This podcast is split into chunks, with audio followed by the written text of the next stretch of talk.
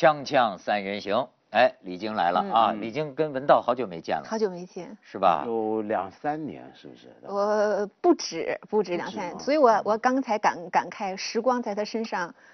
已经停滞了，是吧？觉得我老得早嘛。我刚刚就说，因为我我 他就没年十来年都是这个样子，对，没年轻过嘛。人先说以前是说什么长得着急了点儿哈，十年前就长得他就是长得太慢性子了。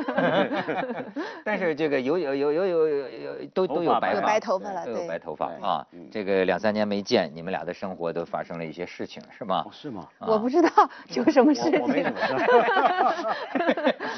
挑事儿最近挑多了啊。这个说咱不能这么欢乐啊，就应该这个说说点悲惨的，对吗？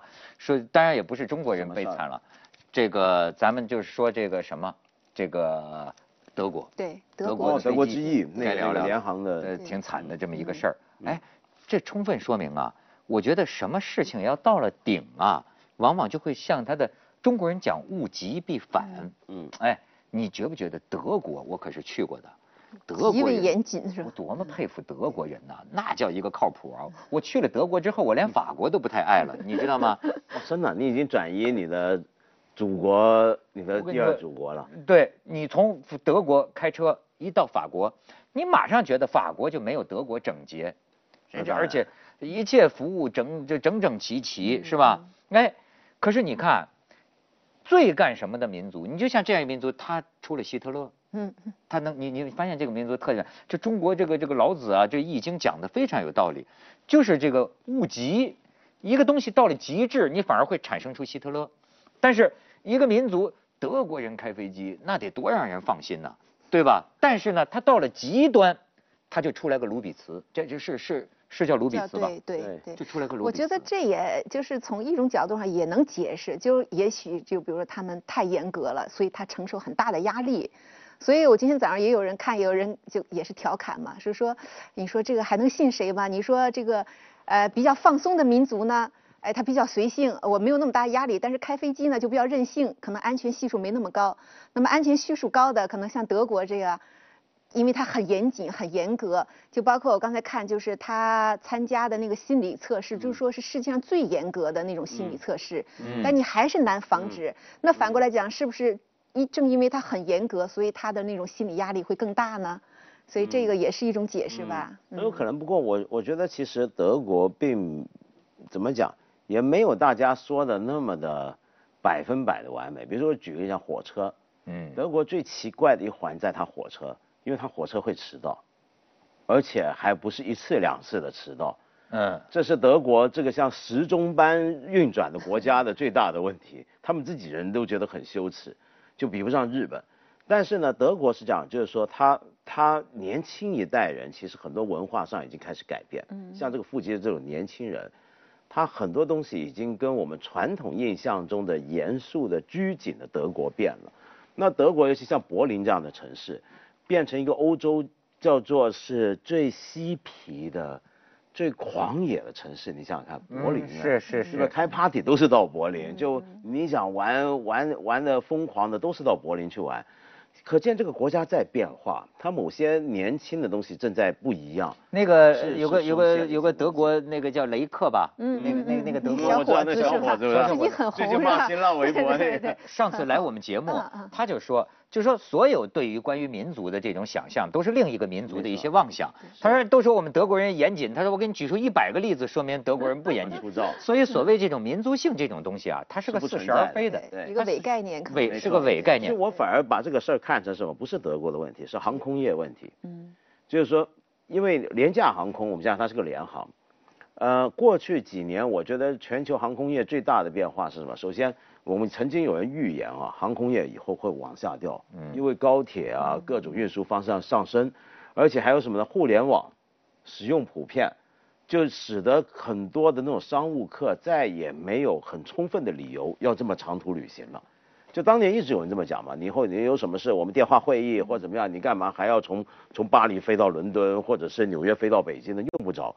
但结果错了，过去几年全球航空业的运客量、客人的数字不断上涨，乃至于到了一个程度，就是出现很多联航嘛，对不对？现在那种廉价航空不是满大街都是吗？那这廉价航空的出现，就可以看到这变成一个所谓的坐飞机去旅行，变成一个多么门槛低的普遍的像打的一样了。对，几乎像打的一样。当它到了这个程度的时候，你就可以看到它整体水平或者各方面的要求一定会遇到挑战。这个廉价是不是意味着不安全？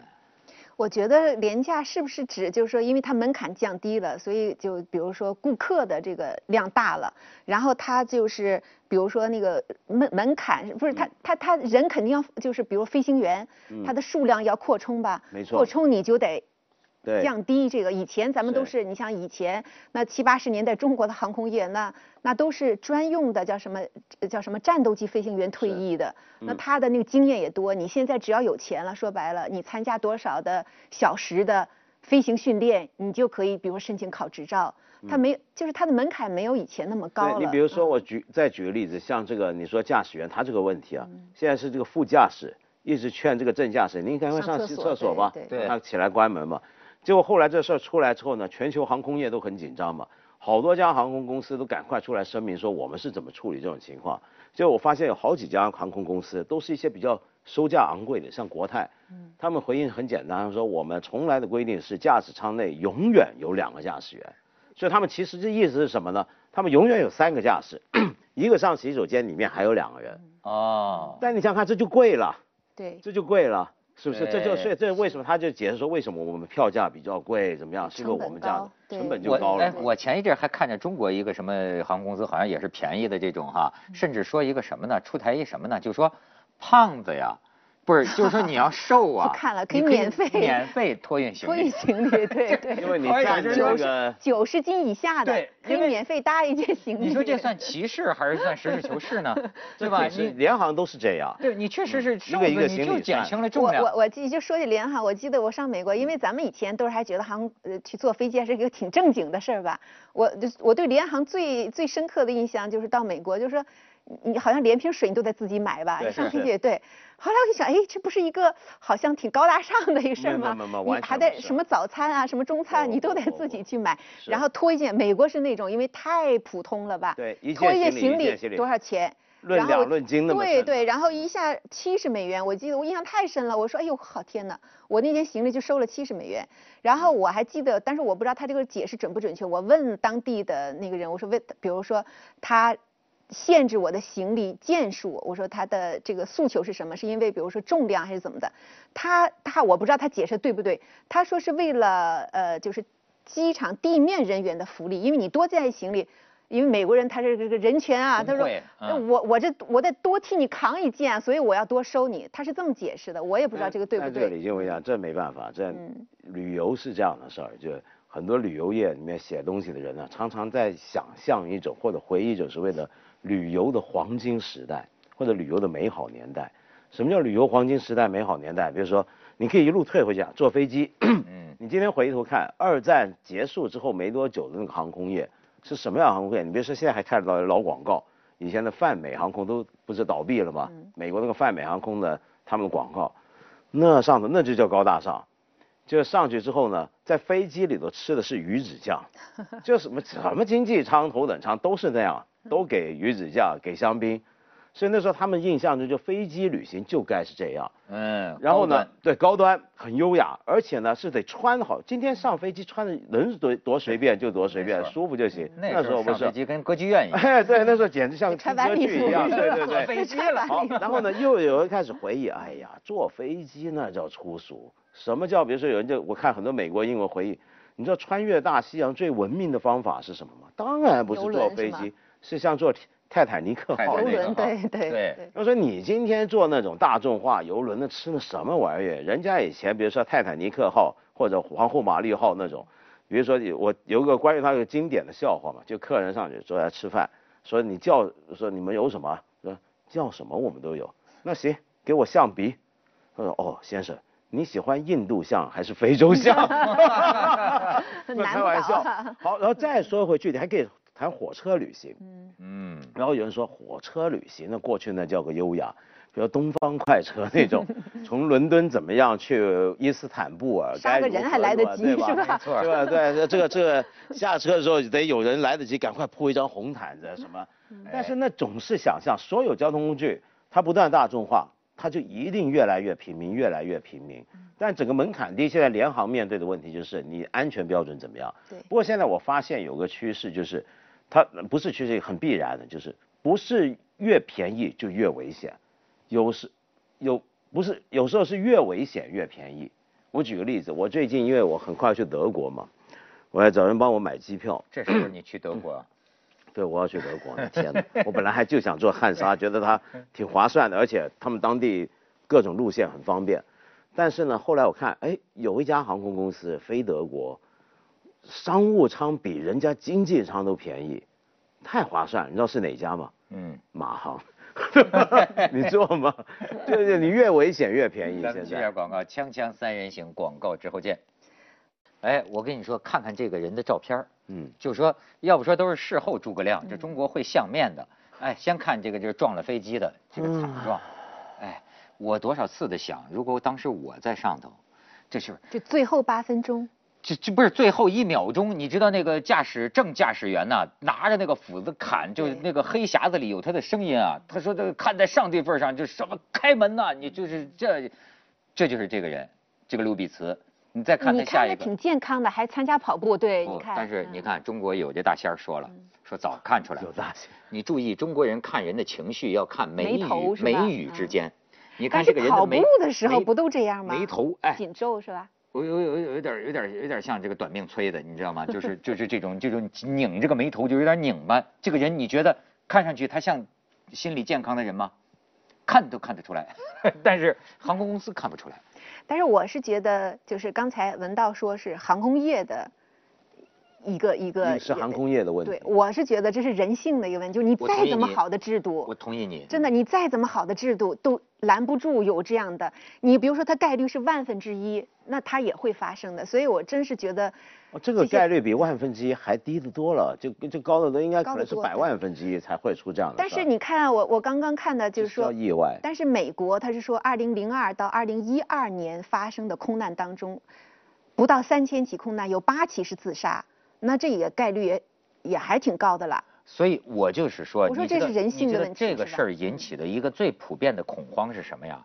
我们其实一直都是在啊稀里糊涂的，或者说呢，就是似是而非的活着，因为有一个最基本的恐惧，同时又是事实，就是说啊，你永远也不知道。哪天哪个配枪的警察在街上，梆就给你来了一枪，他疯了。没错，有这个概率吧？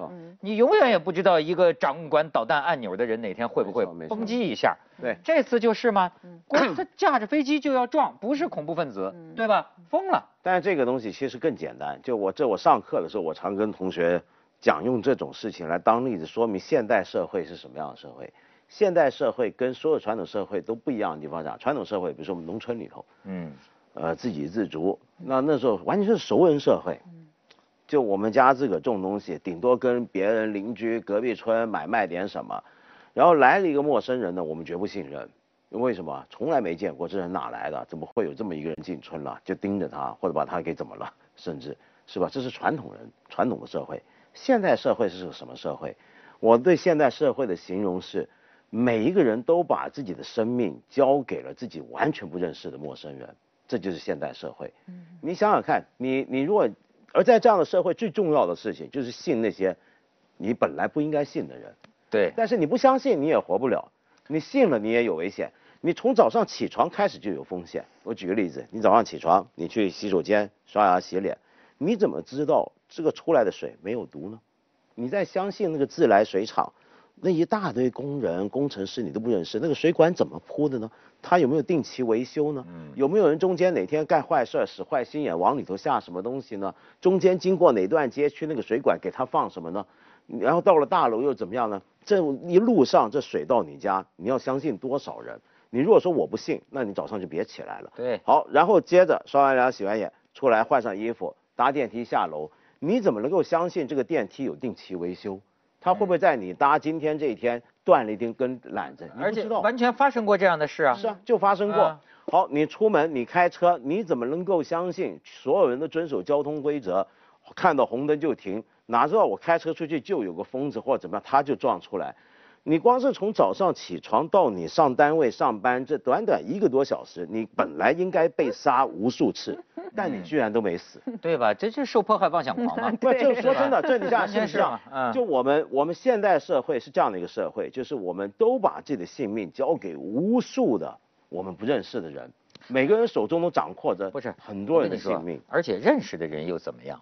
你比如说我，我记我记得有一次，我觉得这个姜文挺有观察力。有一次我就跟姜文聊天，他说句话我印象很深，就是个个有人在说谁不正常什么的，他就说，他说你觉得，当我们如果深入了了解了你的任何一个朋友之后。你觉得世界上有正常这回事儿？然后姜文在说，你瞧瞧我，你知道吗？就所谓 你正常，恰恰是因为你还不够了解他。你想想看吧，你真了解、深入了解的人，你你说谁正常？是，但是没办法，文涛，我想说的是，你不管谁正常谁不正常，你为了在现代世界活下去，你只能够无条件的相信这么多人。所以这就是我说，现代社会里面要能够运转的起来，最难的、最宝贵的资源是信任。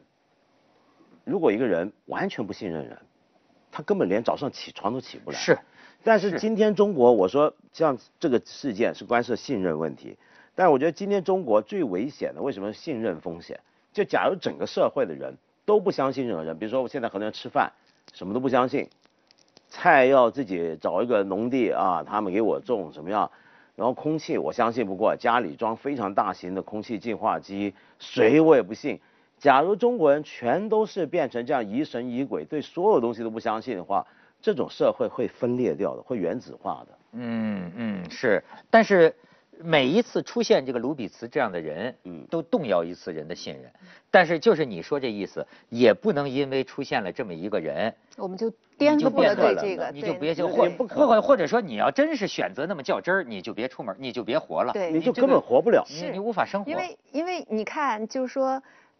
我们是，我们还是要正常生活吧。你还是要信赖那些人，就像你说，你出门要假定那些人，他不会来突然发疯，不会发狂来撞你。所以，因为你这个社会，你必须，你必须得依赖这些人。所以我们，我就觉得，大部分人就是一个，哎，反正我们就。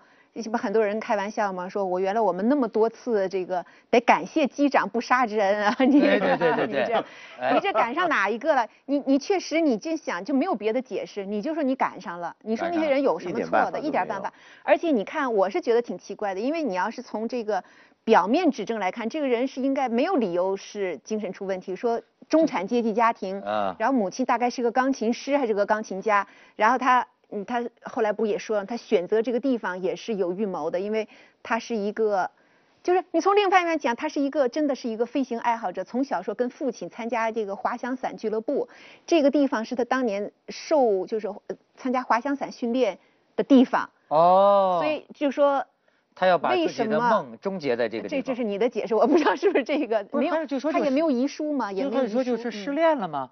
对，感知，然后失恋了，然后说眼睛是严重的，叫眼睛也是有问题，就是他可能就参就没有办法继续飞行了。所以呢，你也可以解释他真的是热爱这一行，然后他承受不了这个打击，所以就很奇怪嘛。你也不知道他到底是哪一个是压垮他的最后一个稻草。而且我就觉得，你说最后一秒钟，我是觉得那个最后八分钟，你听那个视频简，听那个录音简直太。我都觉得我们活着的人看听那个太惨叫是吧？太残忍了，你就等于那个八分钟，你你就知道自己真的是就是去赴死了啊！那个大家那种绝望的那种感觉，我我想着我都觉得太太难受了。包括那个那个正驾驶，但是这个卢比茨很镇静啊，只能听到他的呼吸声，对，甚至是监测飞行员的这个心跳都是正常的。他是这样冷静的撞向了这个山。你说这是就这种人。锵锵三人行，广告之后见。你说这个，就说这个心理疾病，现在航空公司就开始做啊检查。其实我对心理学啊，始终是半信半疑。我认为这还有很多 我们未知的层面。但是比如说抑郁症，现在已经有人说，其实它就是个生理疾病，大脑化学你控制不了。现在一抑郁症都是吃药的，对，主要是靠吃药刺激它一种东西分泌，对，一种化学分泌。但是其实。呃，有一些东西现在其实，我觉得这还是心理问题。比如说现在很多心理学很关注的就是所谓对他人感受，因为你比如说像凶手那种杀人连环杀人狂，你会发现他们大部分都有某种的心理上的障碍，就是对他人的感受特别弱。呃，他们比如说小时候可以看着人家在他面前残忍的杀害动物，或他自己做，为什么呢？他能够，比如说我们看到个小狗被你宰死或者怎么样，它在惨叫，我们会受不了，但他好像没感觉。嗯，那其实这种人是不少的。其实我觉得中国也不少这种人，就是你包括像我们说报复社会那种，报复社会，我老说报复社会是个很很很很古怪的、很自相矛盾的观念。呃，你被一个上级欺负了，你在政府部门呢遇到不公平对待了，然后你去拿老百姓你不认识的老百姓在公交上、大巴上放炸弹点燃，让大家跟你赔死，这个报复关系是不成立的，对不对？那这个报复关系要是只能成立的话，他首先必须经过一道心理程序，这个心理程序就是说，他把那些他不认识的人的生命、具体的生命、表情一切都抽象化。把他们看成他们不是人，这一刻在坐在我身边这些乘客，他们并不是人，他们是什么？他们叫做社会。你但这种东西是其实他的整个心理机制建立在一种就是对他人不敏感，他人存在不敏感。你知道这个？我看法国报纸的一个标题啊，这个就是说啊，呃，人呢还是寻求要理解，嗯这个理解这种行为，呃，才能让人们心安。这就是。呃，我刚才法国报纸的标题就是说，我们需要一个理解，就是说怎么理解这个卢比茨这种行为？就单纯你说他这个抑郁症，或者说自己呃想自杀，但是他对这个同机旅客的这种这种，他没有积攒起一定的仇恨，他为什么要殉葬式的这么搞？这不用仇恨的，我操，真的不用仇恨。就是大家就感觉到很难能够理解，你为什么？你为什么？用得着仇恨吗？那有些。就像李金刚才讲，开着个大巴直接撞向山的那些人，他很仇恨他车上旅客吗？你可以开这个空车去撞啊。他如果想那么多，他用用我们的这种，比如说道德标准或情感标准来考虑的话，他就不会干这样不是正常人了，不是他他就是正常人了。对，说反了。所以所以他们真的，你可怕这个定时炸弹，就是说人的心理啊，是一个莫测的世界。哎，你说这个心理病，你说这个中国。呃，说有各种程度不同的精神疾患的，有一亿多人，你知道吗？那就是十几个人里头，嗯，就有一个，当然有深有浅，嗯，那你说这个危险无处不在吧？是，这个前几天不还有一个人就是很奇妙的去抢了王府井的那个那个表店嘛？哦，是，呃，珠宝店，对，抢了十几块名表。然后那人是个马来西亚人，现在透露的信息就是这么多。但是呢，呃，因为他的律师也跟我们在联系，后来可能也是这个，因为没有到司法鉴定，咱们现在也不敢说。但是可能是也是这方面的问题，因为你看的就很反常嘛。突然的一个偷的太莫名太低劣了，然后又那个路线，所以现在也也是这一方面的问题。尤其是竟然不了解北京的交通状况，对，打了个的，跑出没跑出四里地就给警察截住了。据说据说就是马航事件对他刺激也很大，因为他是在北京生活的。但是我不知道在这上面说合适不合适。嗯。然后说他所有跟他打交道的人就老拿这个事儿来说他，来来说他，哎，说那个包括他违章了，交警一问他，哎，那马航哪儿去了？所以他自从那个事件的时候，对他的那个精神刺激，据说还是比较大的。这个这我就我就发现这个心理这个事情真是深如大海，很有意思。我那天看就各种这个这强迫症的，你知道咱们你有一种强迫症就是锁门。对，洗手洗不干净锁门。老怕没锁上。你知道有一哥们儿 太逗的，他每一次都下了楼梯，然后就想我有没有锁上门。后来他有个朋友给他出个主意，说你不是会打军体拳吗？他当过兵，会打军体拳，就是说啊，你锁上了之后，为了确认呢，你就打军体拳的第一式，打了你就知道锁了。于是呢，他啪啪打一下第一式，好下去之后他说打没打第一式打没打？上去了又锁好。打完第一式说这再打第二式，然后下去之后说打到第几式？第三式，说第二式有没有打？为了确认第二式有没有打，他要打第三式。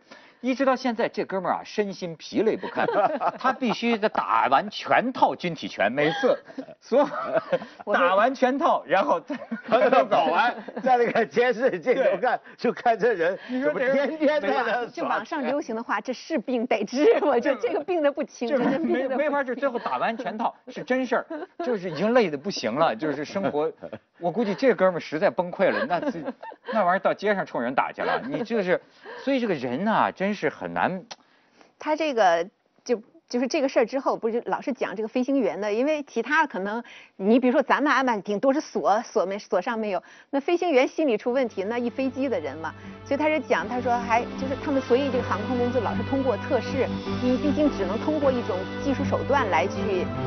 来去约束，但是这个也难防。他就说，美国航空公司一个飞行员，所有的检查都是正常，但是就是在有一次飞行途中突然爆发了，精神完全崩溃了。说这个你说怎么办？万一我有一天崩溃了呢？那就很那我的接着为您播出健康新概念。提高成本嘛，你就是加工资啊，就是不是不是三啊，你你你听什么？你加三个驾驶三个驾驶员，三个这会儿我们就